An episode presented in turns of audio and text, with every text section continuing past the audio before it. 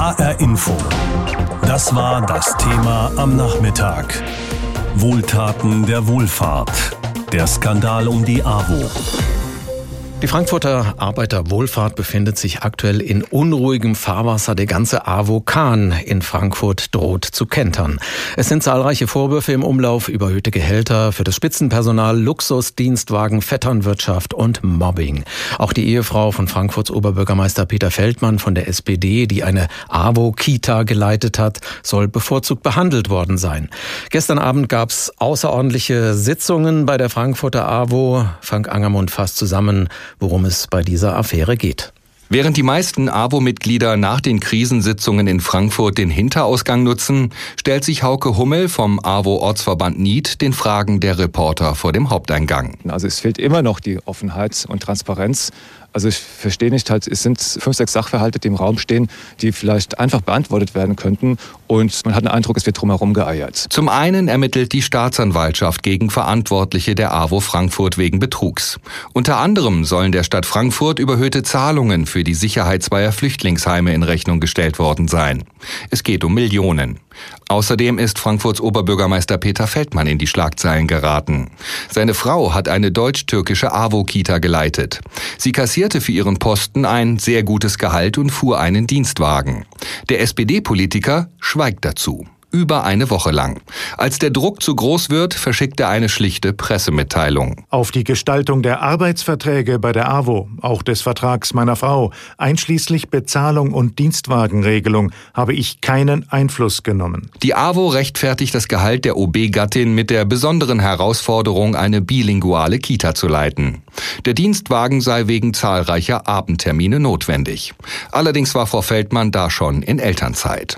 Feldmanns Schweigen zu vielen Fragen sorgt für Wirbel im und um den Frankfurter Römer. Tut mir leid für ihn, aber Rücktritt. Es wird bei den großen Leuten so sein, dass sie das Geld hin und her schieben, dass sie machen können, was sie wollen. Das ist meine Meinung, ganz einfach. Ja. Er müsste sich einfach dazu bekennen und sagen, ich habe einen Fehler gemacht, wir haben einen Fehler gemacht und äh, dann müsste man weitersehen. Während Frankfurt über seinen Oberbürgermeister diskutiert, kommen weitere Details zur AWO ans Licht.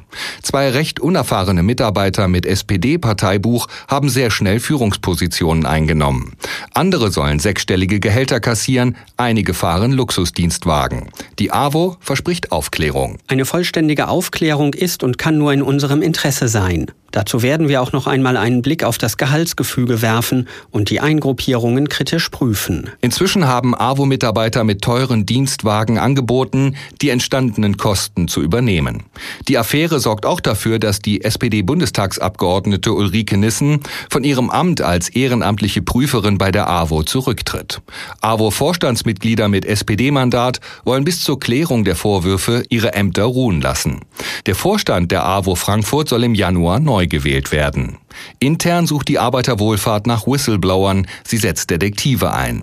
Der Ex-Mann der ehemaligen Mitarbeiterin Angela Braun wird von drei Männern bedrängt, erzählt sie. Also man hat meinem äh, Ex-Mann gesagt, dass ich äh, angeblich anonym Briefe geschrieben hätte und dass ich im Fokus bin und er bitte aussagen soll, ob das meine Handschrift wäre, ob das mein Stil wäre, was er davon weiß, ob ich sie geschrieben habe. Ihr Ehemann schweigt. Anders als der Bundesvorsitzende der AWO, Wolfgang Stadler.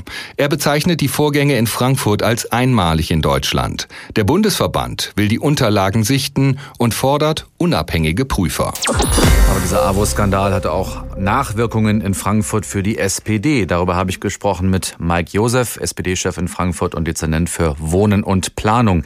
Am 14. Dezember will sich ihre Partei eigentlich auf ihre Vorkampagne für die Kommunalwahl 2021 in Stellung bringen. Wie ungelegen kommt diese AWO-Affäre nun der SPD in Frankfurt?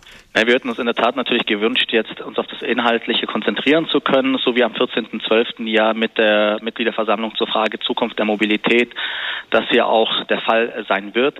Nichtsdestotrotz, unabhängig davon, unabhängig von Wahlterminen, unabhängig von der inhaltlichen Aufstellung jetzt auch meiner Partei und der Vorbereitung zur Kommunalwahl, ist es dringend geboten, die Vorfälle bei der AWO nicht nur aufzuklären, sondern es liegt ja ein eklatantes Fehlverhalten vor. Und nochmal, nicht alles, was juristisch erlaubt ist, ist auch anständig. Und von daher muss äh, dieses Fehlverhalten jetzt auch Konsequenzen haben. Und von daher werden wir uns natürlich inhaltlich vorbereiten, aber auch gleichzeitig sind wir ja sehr stark daran interessiert, dass die Vorfälle bei der AWO aufgeklärt werden und auch entsprechende Konsequenzen folgen. Das lange Schweigen von Peter Feldmann hat die Situation noch ein bisschen zugespitzt. Zeigt das nicht auch, dass der Oberbürgermeister mittlerweile zu einem, sagen wir, in Anführungsstrichen Problemfall für die SPD geworden ist? Nein, also äh, mit Verlaub, ich habe ja durchaus gesagt, dass ich mir auch schneller eine Erklärung vom Oberbürgermeister gewünscht hätte. Aber der Oberbürgermeister ist jetzt seit sieben Jahren Oberbürgermeister dieser Stadt und hat in diesen sieben Jahren auch sehr viel für diese Stadt erreicht dass an der einen oder anderen Stelle es in den letzten Tagen äh, nicht glücklich gelaufen ist. Das haben wir so nicht nur zur Kenntnis genommen, sondern ja auch so öffentlich mitgeteilt. Und ich glaube auch, es wäre ja in seinem Sinne gewesen, sich früher zu äußern. Es hat, glaube ich, äh, der ganzen Sache nicht gut getan. Aber ähm, wie gesagt, jetzt wegen der Situation der letzten Tage, die letzten sieben Jahre in Frage zu stellen mit Blick auf den Oberbürgermeister, halte ich jetzt so für weit gegriffen. Die AWO ist traditionell stark mit der SPD verwoben. Man könnte den Eindruck gewinnen, auch aus den Erkenntnissen der letzten Wochen, dass in der AWO auch SPD-Mitglieder mal zwischengeparkt werden. Man denke nur an die zwei jungen SPD-Mitglieder, die trotz wenig Berufserfahrung schnell hohe Gehälter in der AWO bezogen haben. Wie bekommt man dieses Problem, das ja ein strukturelles offenbar ist, in den Griff? Ich glaube in der Tat, dass das, was bei der AWO jetzt rausgekommen ist, und ich sage jetzt auch nochmal in aller Deutlichkeit, dass ja das Interesse an Aufklärung und auch Konsequenzen nicht nur bei den Menschen da draußen ein großes ist, sondern ja auch bei den etlichen Mitgliedern, die bei der AWO ehrenamtlich aktiv sind oder bei den Beschäftigten, die ja für diesen Wohlfahrtsverband und die Wohlfahrtsverbände, ob es jetzt Caritas, AWO, auch das Deutsche Rote Kreuz ja unheimlich wichtig für unser Wohlfahrtssystem ist, da vernünftige und gute Arbeit leisten, dass sie in allererster Linie auch nicht nur das Interesse, sondern auch das Recht darauf haben, dass die Verantwortlichen, und das ist mir wichtig, es geht nicht um die gesamte AWO, sondern dass die Verantwortlichen, die hier offensichtlich in der Frage Gehälter, in der Frage, wie vergeben wir Dienstwegen, muss es überhaupt sein mit Dienstwegen für einen Wohlfahrtsverband, in der Frage Transparenz, Umgang mit Beschäftigten, offensichtlich eine Struktur aufgebaut hat, die nach dem, was ich gelesen und erfahren habe in den letzten Wochen, so nicht hinnehmbar ist. Und ich glaube, vor diesem Hintergrund ist es so, dass bei den Verantwortlichen äh, bei der AWO Frankfurt wir nicht daran vorbeikommen werden, tatsächlich einen Neuanfang nicht nur zu wagen, sondern auch zu vollziehen. Das gilt im Übrigen sowohl für die Organisation strukturell, was die Führungsebene angeht und was die Leitungsebene angeht, aber eben auch personell braucht es da klare Konsequenzen und einen Neustart und eine Neuaufstellung. Auch im Sinne der gesamten Arbeit der AWO würde ich mir wünschen, dass die Verantwortlichen hier auch tatsächlich dann äh, an der Stelle zur Vernunft kommen und das auch für sich so sehen. Das AWO-Präsidium und der Kreisausschuss haben gestern Abend ja beschlossen, dass das transparent aufgeklärt werden soll, also die Betrugs- und Untreuevorwürfe. Aber wäre es nicht sinniger, dass jemand von außen die Affäre aufklärt? Doch nochmal, ähm, es ist ja auch gut, dass die Staatsanwaltschaft jetzt erste Ermittlungen ja vollzogen hat bzw. angeht.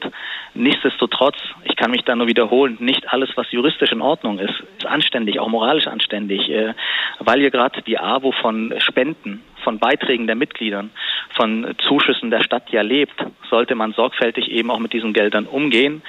Und ich glaube, dass äh, vor diesem Hintergrund es dringend geboten ist, dass tatsächlich von außen Externe diesen Neustart, diesen Neubeginn auch in einer Übergangsphase nicht nur leiten, sondern auch tatsächlich den ganzen Vorwürfen nachgehen, aufklären. Sonst steht, glaube ich, das Ganze unterm schlechten Licht und daran hat keiner ein Interesse. Von daher, ja, es ist dringend geboten, dass Externe da reingehen, Externe, die auch eine gewisse Erfahrung mitbringen und das Ganze schnellstmöglich aufklären im Sinne der 99 Prozent bei der AWO, die ja weiterhin eine vernünftige und eine gute Arbeit leisten. Der Vorstand des Kreisverbands der AWO weigert sich, seine Ämter ruhen zu lassen, bis alle Vorwürfe von Bereicherung, Günstlings- und Vetternwirtschaft geklärt sind. Gestern sind die Vorstände der Ortsvereine und der Vorstand zusammengekommen. Ergebnis, die Führung bleibt bis auf weiteres im Amt, obwohl der Bundesverband aufgefordert hat, die Ämter ruhen zu lassen. Mit Volker Siefert aus unserer Politikredaktion habe ich darüber vorhin gesprochen. Er recherchiert in dieser Angelegenheit. Gibt es denn keine Konsequenzen aus den bisher bekannten, fragwürdigen Vorgängen bei der AWO? Naja, gestern muss es wohl recht hitzig gewesen sein. Das sagt auch der AWO-Vorstand in einer Pressemitteilung. Das sagen auch die, die dabei waren. Es waren ja 100 anwesende Ortsvereinsvorsitzende rund, die eben dem Vorstand, dem gewählten Vorstand, Fragen gestellt haben. Uns liegen die Informationen vor, dass einige Ortsvereinsvorsitzende, mit denen wir sprechen konnten, keine Antworten auf Dienstwagen, auf üppige Gehälter und andere Privilegien bekommen haben haben, also eigentlich unzufrieden auch wieder rausgegangen sind. Es gibt aber eine messbare Konsequenz. Und zwar hat die Kassenprüferin Uli Nissen, die ist SPD-Bundestagsabgeordnete für Frankfurt, gemeinsam mit einem anderen Kassenprüfer mitgeteilt, dass sie ihr Amt niederlegen werden. Und zwar mit der Begründung, für uns Ehrenamtliche ist es nicht mehr möglich, in der Tiefe diese Prüfungen zu leisten. Jetzt kann man natürlich das Wort Tiefe äh, auch ein bisschen kontrastieren mit dem Gegenteil, nämlich oberflächlich. Könnte jetzt daraus schließen, dass möglicherweise oberflächlich geprüft wurde bislang. Jedenfalls ist es sehr fraglich, warum eine Bundestagsabgeordnete, die übrigens gelernte Bankkauffrau ist, offensichtlich von all diesen Dingen über Jahre nichts mitbekommen hat.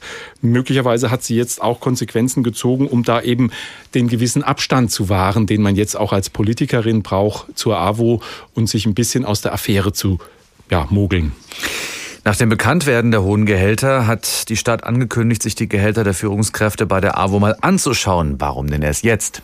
Ja, das ist eben auch die spannende Frage. Es kam ja dann plötzlich aufgrund der Berichterstattung über die Gehaltsdebatte, auch bezogen auf die äh, Frau des Oberbürgermeisters Feldmann und andere Fälle, dass die Stadt gesagt hat, wir schauen uns das an. Wenn man da nochmal in die Geschichte schaut, im Jahr 2000 gab es im Römer, also im Frankfurter Stadtparlament, einen Beschluss, beziehungsweise erstmal einen Antrag, den die SPD damals eingebracht hat, dass man die sogenannten Overhead-Kosten, so heißt es da wörtlich, in einer Verwaltungskostenpauschale an die Träger der Arbeit in der Stadt, also die Kita-Betreiber, Netzbetreiber vor allem eben überweist. Damit hat man aber auch gesagt, wir geben euch das Geld in dem Vertrauen, dass ihr das dann richtig verwendet und hat seitdem nicht mehr kontrolliert, welche Gehälter sich da eben gegeben werden. Diese Freihändigkeit ist fast 20 Jahre her, dass das beschlossen wurde, gilt bis heute und jetzt hat man erstmals durch die AWO-Affäre gesagt, wir kontrollieren jetzt.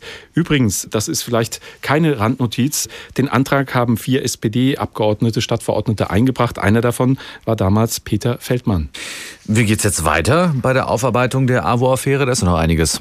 Ja, da ist noch einiges anliegend. Wir haben ja eine Buchprüfung durch den AWO-Bundesverband, die läuft ja schon im Hintergrund seit äh, September diesen Jahres. Da wird überprüft, ob die Abrechnungen den Compliance-Richtlinien der AWO überhaupt entsprechen, also dem Regelwerk, in dem man eben sagt, was ist noch okay, welche Dienstwagengröße, sage ich jetzt mal übersetzt, mhm. welche Abrechnungen für Reisen sind noch erlaubt und so weiter. Das läuft im Hintergrund.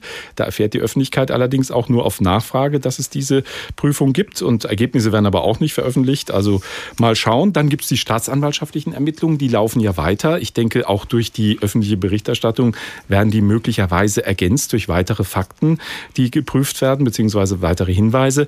Der AWO-Kreisverband hat ja angekündigt, zwar im Amt zu bleiben, aber für nächstes Jahr Neuwahlen des Vorstands angekündigt und eine Transparenzoffensive mit einem Compliance-Berater, der eingestellt werden soll. Also viele Dinge, die auch auf der Ebene laufen.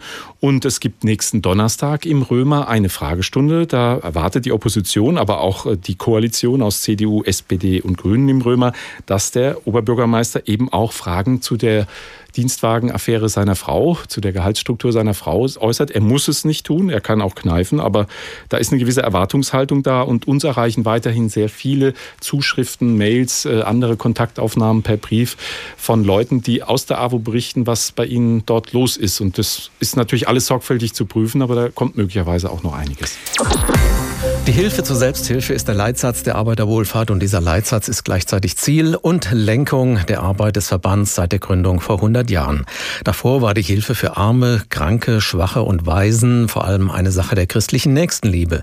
Neben der AWO kümmern sich heutzutage auch die katholische Caritas und das diakonische Werk der evangelischen Kirche um Bedürftige, genauso wie das Deutsche Rote Kreuz und die Zentralwohlfahrtsstelle der Juden in Deutschland.